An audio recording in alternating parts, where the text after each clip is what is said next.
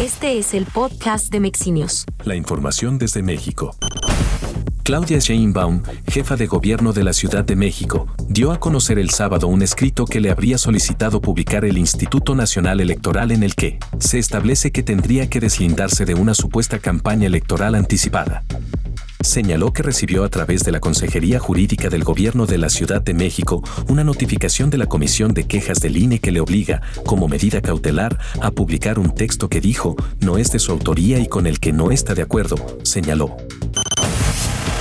El gobierno de la Ciudad de México informó que Claudia Sheinbaum ordenó el cese de los mandos policiales tras el enfrentamiento que sostuvieron con habitantes del pueblo de San Gregorio Atlapulco, en Alcaldía Xochimilco y que dejó tres manifestantes y más de 20 uniformados lesionados. Además, dada la inconformidad de algunos pobladores, se ordena a SACMEX la suspensión de las obras y a la Secretaría de Gobierno que continúe con el diálogo para evaluar las diferentes alternativas para el saneamiento de los canales que sean planteadas por los pobladores de San Gregorio Atlapulco.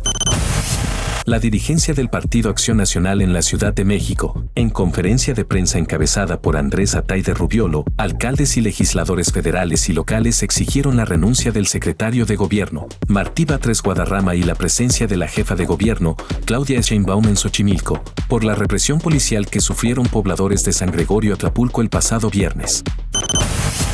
El alcalde de Miguel Hidalgo, Mauricio Tabe, presentó las Brigadas Juveniles MH, conformadas hasta el momento por más de 300 jóvenes, señaló que el objetivo es construir una comunidad preparada, consciente de los riesgos a los que estamos expuestos y lista para actuar ayudando a su entorno familiar, laboral, escolar y comunitario en Miguel Hidalgo y en la capital.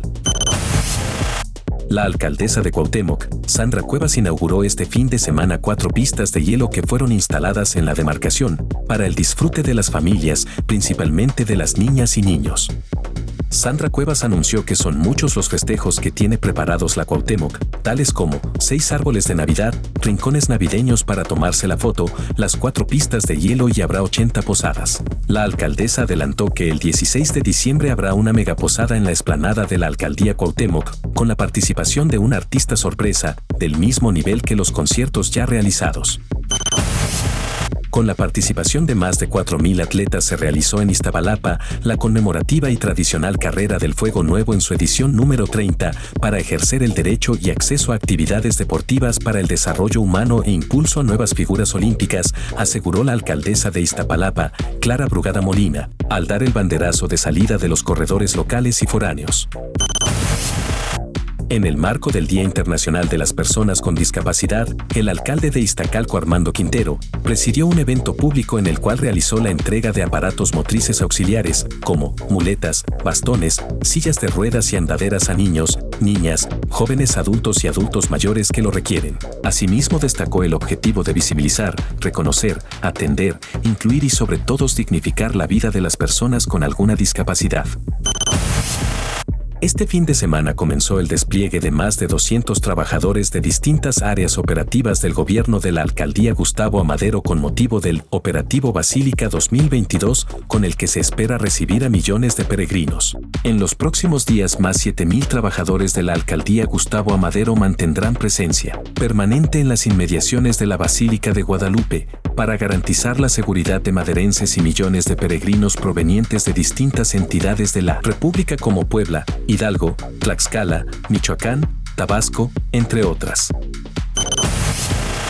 Legisladoras y legisladores locales de Morena del Estado de Hidalgo, Estado de México y Ciudad de México se reunieron en el Aeropuerto Internacional Felipe Ángeles para estructurar una agenda de trabajo conjunta y una vinculación institucional con el objetivo de atender las problemáticas que se viven día con día en la zona, e impulsar Parlamento Metropolitano que considere las necesidades y problemáticas de las tres entidades federativas, de acuerdo con los procesos, usos y costumbres y ley orgánica de cada Parlamento, respetando su soberanía.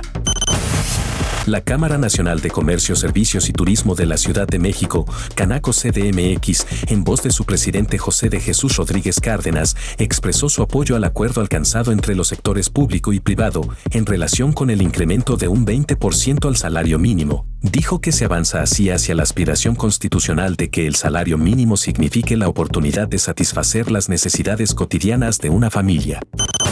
Más información en mexinews.com.